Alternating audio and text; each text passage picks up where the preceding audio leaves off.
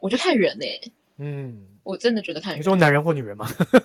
对，就是有一些我也认识蛮多女生，性爱是就是分离的很清楚的。啊哈啊哈，对啊，大家就就吃的时候很开心这样子。对，但爱的时候还是他就爱他的另一半。哦，对，他是分的很很干净的。所以我就生生理上的愉悦不会牵动到他呃爱情触发的这一面，不会吗？对，哦，那蛮厉害的啊。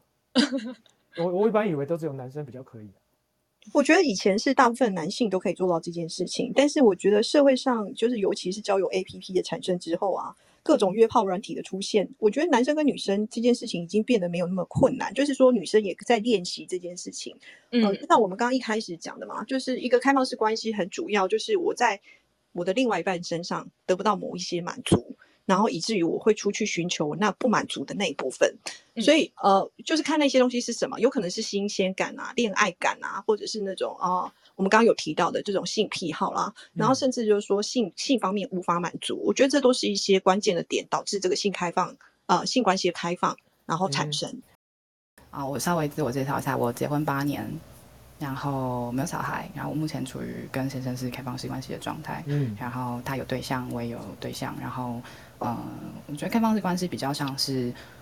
嗯，它它其实并不是一个定义，它就是回归人跟人之间最基本的沟通跟尊重。嗯。对，它是一个，嗯其实它只是一个概念而已，它不是有一个完整的定义，比较像是嗯。合意，所有的一切都是合意，所以其实没有，我想应该没有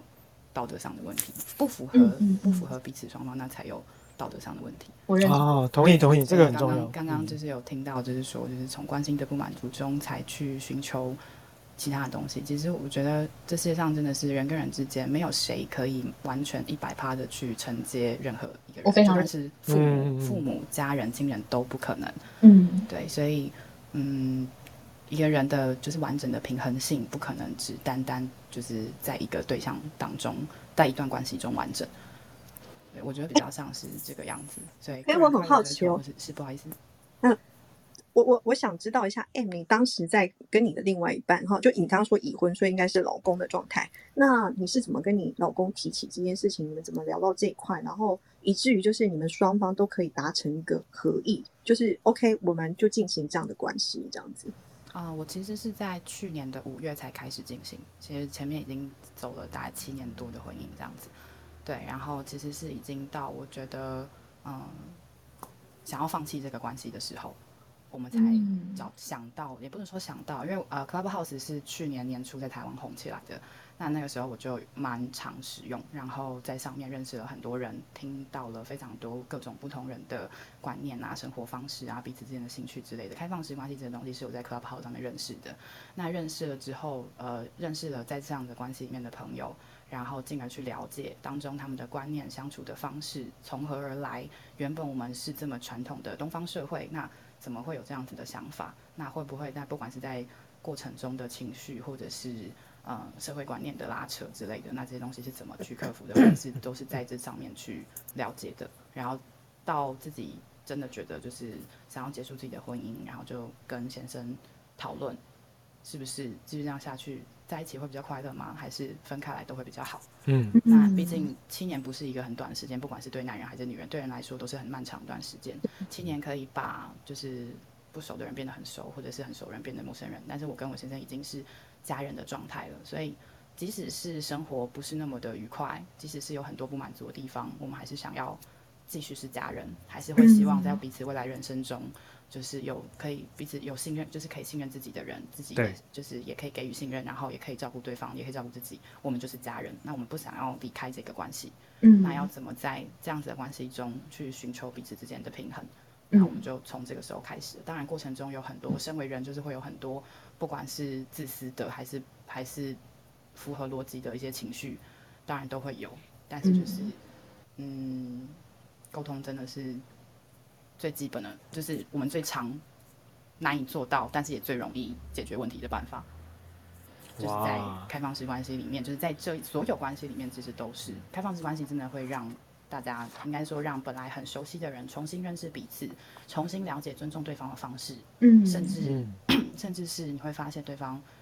没有的那一面。嗯，对，嗯，我觉得很感谢 M 今天跟我分跟我跟我分享一个开放式式关系里面非常正向的一个结果。就我觉得通过沟通、探讨，然后探索彼此自己所需求的东西，但是我有个重点就是我依然想要跟你是家人的关系。那我觉得这是一个非常棒的结果，因为就像诚如你所说，就是我们每个人都很难在一段关系里面得到百分之百。那我要如何？就像我们今天的标题，到底是道德沦丧还是个人快乐追求？如果你可以快乐，我也可以快乐的前提之下，我觉得那是一个非常棒的啊、做法啊。嗯，对啊哎分享的非常的好哦，因为这个其实我觉得第一个，首先是因为他个人的经验分享嘛，这个很宝贵。然后另外他更宝贵是他能够将整个关系，他的开始跟他们现在呃当中这个所谓的这个过程描述的非常的清楚，而且是很正向的。这个我觉得会让大家可能就是三观大变，因为 因为很多人应该会觉得说，哇，这是什么样的关系？这个太不 OK 了吧？但其实刚刚我我有想到，就是听到 M 讲了一个重点，开放式关系可以让你更认识一个人，然后嗯也可以让你更认识你自己。对哦，这个这个其实是很心理层面的东西是。那很多人可能包括我自己，我会把这一部分包裹起来，我会把它藏匿起来，因为我可能会认为是说他不适合，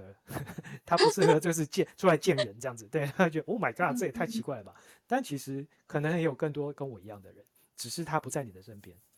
或者是他没有说出来。对，或者他没有说出来，对哦，搞不好不用开放式关系，讲完之后就哦，其实我也喜欢，然 后哦，OK，好哦，那就来这样子。OK OK，好啊，谢谢大家的分享啊。那尤其是 M 跟那个 M 和 Rex，他们刚刚都提了一些东西哦。那我们这边的话，中场工商一下，我们其实是呃有 Podcast 的平台，可以让大家听一听我们这边讨论的议题哦。啊，哎，你的 Q，好，在 IG 啊，或者是在 KKBox、哦 Spotify 这些上面都可以看得到。那如果对我们聊天的这个议题都很有兴趣的话，其实都可以上去去听一听哦。那呃，大家也不用担心，我们会把各位的这个部分裁剪掉哦，这个不会帮你们的话直接呃录出去，所以这部分你们可以放心的聊哈。我超级不介意。因为其实自己接触了这个部分之后，然后呃，在不管是在朋友之间或是非朋友之间去了解这些东西的时候，我觉得开放式所谓开放式关系，因为它有了“开放式”三个字，然后其实很容易被人家联想到一些嗯比较混乱、比较 chaos 的一些复杂的一些关系或者场景。嗯对，就像刚刚有讲到，就是所谓性爱可以分离嘛？可是其实我觉得在开放式关系里面啊，爱这个东西、感情这个东西、喜欢，不管是性欲的冲动啊、催产素的影响，还是你真的一颗心可以爱上两个人、三个人甚至四个人都没有关系，就是重点就是合意，然后嗯，哎、不欺骗我想要另外问一个问题哈，就是呃，不知道你现在还还有没有跟你现先生就是有呃性关系？然 后今天早上才刚发生。哦，OK OK，好，那有点就是颠覆我的想象，跟我呃想，象这个东西其实。没有错，就是真的会，的确有可能会有。比方说，即使你们理性上觉得说，哦，我们就接受这样关系，可是有可能有些人生理上没有办法接受。想到说，今天我的伴侣跟别人出去约会，他们去牵手、逛街、亲吻、拥抱、打炮，然后想象自己跟他做的过程中，对象换了一个人，可能本身生理上就会有一些不舒服的地方。我觉得这个因人而异。对，可是要怎么在关系当中要平衡这些东西，那又是在关系里面的人的课题，因为每个人不一样，每个人相处的方式也不一样。这个即使分享了，我觉得其实没有不会有非常大的帮助，因为它比较像是你要认识自己，认识你的伴侣，不管是哪一个伴侣，去应应那位伴侣的个性、喜好、可以接受的程度，去做出相对的回应跟解决的方法，那才是就是沟通的基本。所以要怎么做到，那不是每个人都一样的标准。嗯，所以我听到的就是彼此的那个弹性跟广度真的要够大，才能够开启这样子的话题，还有延续这样的关系。对，嗯我觉得这是一些我们明知道不能踩的底线，不要去踩。嗯，所谓的底线是什么？可以跟我们分享吗？比方说，哦，我知道，呃，我有听过古日本有一个案例很厉害，就是，呃，他一对夫妻就是到了结婚很久之后，先生忽然发现自己对老婆没有办法产生任何性欲，然后最后，呃，他们好像有去治疗吧，然后结果是先生发现自己对老婆的爱已经超越了一切，已经把她当成像啊，菩萨一样的，存在。对对对对对，他没有办法就是心理学的阿尼玛的关系对他。没对对有办法对对他做出这样的事情，或是提起任何嗯性欲。那可是他老婆需要，那怎么办？所以他允许了，就是他们进行了开放式关系，然后他老婆可以拥有其他的伴侣，甚至其他伴侣是可以进到家里面来，住在同一个屋檐下。然后呃，但是他不能够接受的是看到他们有亲密。可是他知道人存在，甚至他们一起吃饭、一起出游都可以，但是就是那种亲密动作不要在他的面前。当然，其他的东西不要让他听到，不要让他看到。懂。这个就是底线了。嗯，再再就是双方合意嘛，就对对对对像你刚刚讲，对对。就是在双方同意的情况下，那这个方面他同意是老公他同意老婆去找，但是老婆也要能够遵循，不要让我看见、听见任何我不想听到、看到的东西没。有错，就是尊重彼此的底线。像我跟我先生之间有底线，就是我们约会回家的第一件事情就是洗澡，嗯，就是换衣服、洗澡，身上不要带有别人的气味味，嗯就比方说可能香水或者是任何都不要有。是然后甚至有哦，我们有一个小小的规则，就是不可以把别人的私人物品带回家，就是嗯家是我跟他的范围。对，嗯嗯对那我们也不会把别人带回家里面来。然后礼物除外，就是礼物当然是另外一回事，就是人家送的，那就是我的。嗯嗯，然后就尊重这个空对对对，间的关就是我们嗯之间的小小的规则是这样子。嗯嗯嗯嗯。那所以家是属于你们两个人的空间这样子。是这样子的。那哎，我想问一下，你会跟就是呃，应该是讲开放关系的另外一端，就是说你的另外一半的另外一个人，这个人你会跟他过夜吗？哦，有诶、我也有这个，我们也有一点小小规矩，我一个礼拜可以在外面过夜一天，因为我现在还是希望我尽量能够在家，还是希望我在家里面，但是我想要出去玩还是什么都 OK。但是，嗯然后甚至有可能，比方说人家想要带我出，就是跟我出游，我们可能会去比较远的地方，那可能三天两夜、四天之类的，这都可以讲。嗯，可以是讨论就对。对，都是可以有弹性的，当然有弹性的嘛。但是就是呃，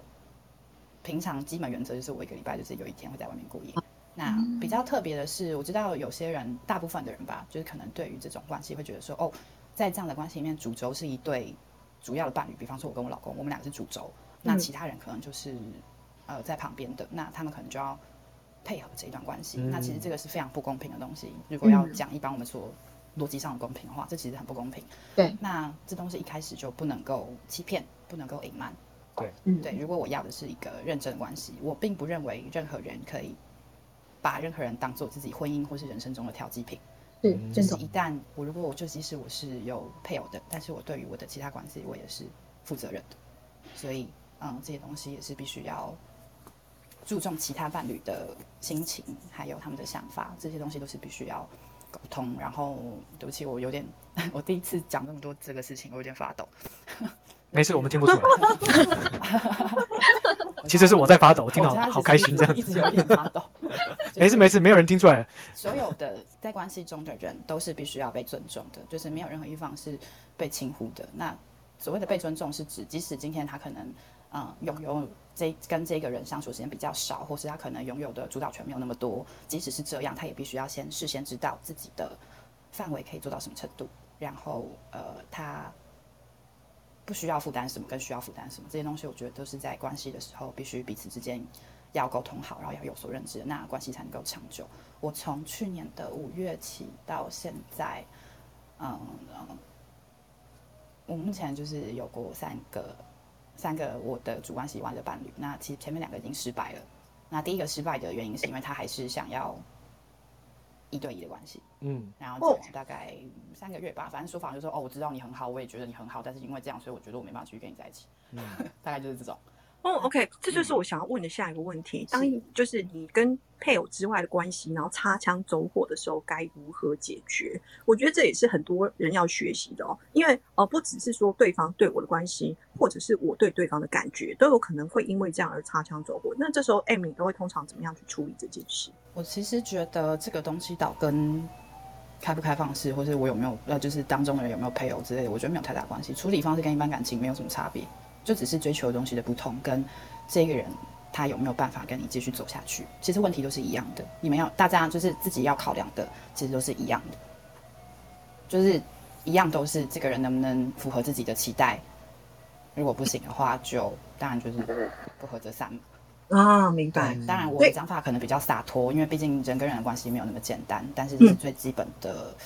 基本的一个方式吧。对所以基本上就像你刚刚讲的那个案例，他想要越雷池的时候，其实那，雷达就会别是那个那个时候差别是是他把我甩掉，因为他觉得就是他不能够再继续下去，他自己会很痛苦。那我是觉得嗯关系是可以继续的，但是他想要的，他觉得我给不起嘛，好吧，那就算了。那第二个嗯是我自己觉得我不喜欢，那还有一个到现在我们还是继续交往。那刚刚讲到问题，其实出在我们之间，卡在我们之间，因为我们相处起来非常的好。那他比较特别，他是第一次交女朋友，嗯对，就是初恋就遇到我这种，嗯 boss。对对我大笑也不好意思，对不起。对对对，当然一开始的时候我并没有隐瞒他任何东西，然后也嗯嗯虽然是第一次谈恋爱，可是他也是就是成年人，也是三十岁，不是小朋友了，所以嗯他有他表示他是认真思考过。那到现在我们交往半年了，也确实两个人对于关系的沟通上面都是很认真的思考跟尊重在交流的，所以我们才一直到现在。但是我没有想过，那以后呢？那他如果终究还是想要结婚生小孩，或是家里面有压力呢？甚至他其实都跟大家讲说，哦，他交女朋友了，然后他周边的人都很替他开心，啊，单身那么久终于交女朋友了，然后甚至可能带我去给大家认识之类。可是知道我们真实状况的人并不多，更不用说是他的家人了。就是嗯当然他家人是不晓得的，他至今跟他家人还是说，哦，等稳定了之后再告诉你们。对，然后嗯，当然我我当然可以理解这种状况，因为这不是传统会看到的、经常看到的样子。而且如果想坦白说，在场各位，如果你们之间有一个很好的朋友，然后他是一个很 nice 的人，人品很好，然后各方面条件来说，你就觉得他是很优秀的朋友，然后他跟你讲说、啊他交女朋友了，然后对方有老老公，你们第一个反应是什么？干，你是被仙人跳，你是被骗。是啊，就是讲说对吧妈，你被那个女的骗了对你他妈的一定是就是对不起脏话没事没事，OK 的。自己都超过十八岁。好的，没有问题。对对对，就是你是被骗了，那当然会第一件事情是先心疼自己人，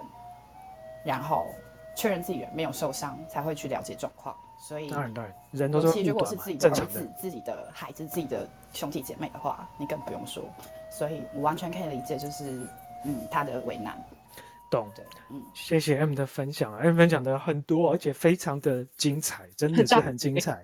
因为不止正向，而且有很多我之前完全没有去想象到的细节。其实我刚刚想讲说，我本来其实有个问题想问，我大家想问一下说，我们就开放式讨论说，是不是能够承受感情触礁的这种这种危机呀，这种可能性？但其实听完 M 的这个分享之后，其实我发现这个不成立耶。